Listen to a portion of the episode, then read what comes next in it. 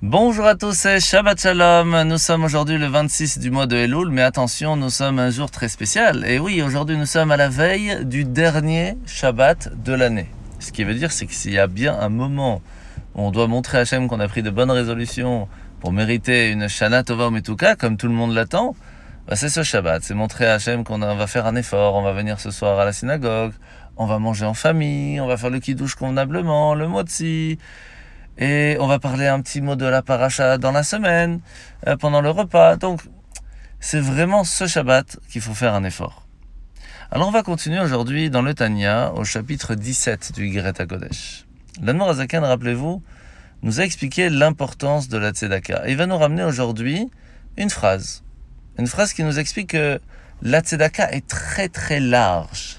Elle permet de faire énormément de choses. Alors oui, toutes les bénédictions, toutes les, toutes les bonnes actions peuvent amener beaucoup de choses, mais la tzedaka encore plus. Alors pourquoi?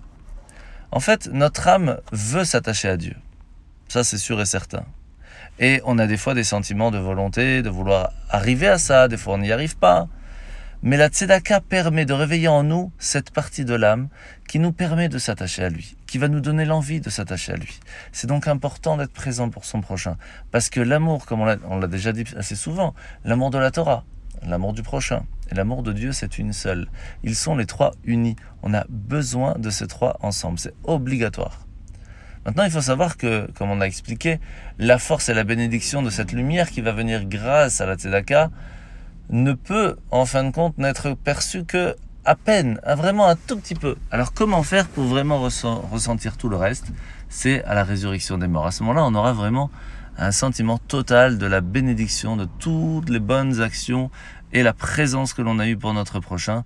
Et donc, profitons-en encore plus maintenant avant Rosh Hashanah.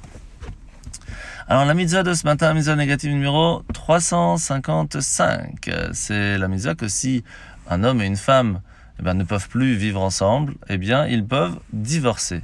Pour cela, il faut le faire convenablement.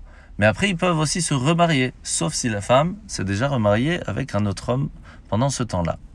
Mitzvah négative numéro 215. Si une personne part de ce monde avant qu'il ait des enfants, eh bien, son frère, le frère du mari, peut se marier avec l'épouse de son frère tant qu'ils n'ont pas eu d'enfant pour pouvoir donner naissance et garder le nom de famille et aussi la tribu dans la famille. Alors nous sommes aujourd'hui dans la fin de Parashat Nitzavim. Aujourd'hui nous allons voir une phrase très très connue qui karov elecha davar meod beficha Que la Torah, c'est pas quelque chose qui est si loin de ça. Vous savez, l'étude, c'est vrai qu'il y a des endroits peut-être plus compliqués, d'autres moins compliqués. Mais tout est accessible partir du moment où on est prêt à ouvrir le livre.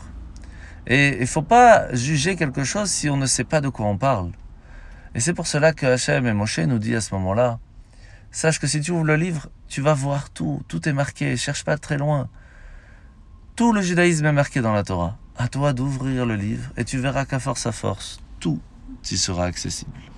Bonne journée à tous. Shabbat Shalom. Shana Tova. Ktiva Tova et qu'on puisse vraiment se retrouver pour cette nouvelle année avec de très très très bonnes nouvelles. Shabbat Shalom et j'espère vous voir ce Shabbat à la synagogue.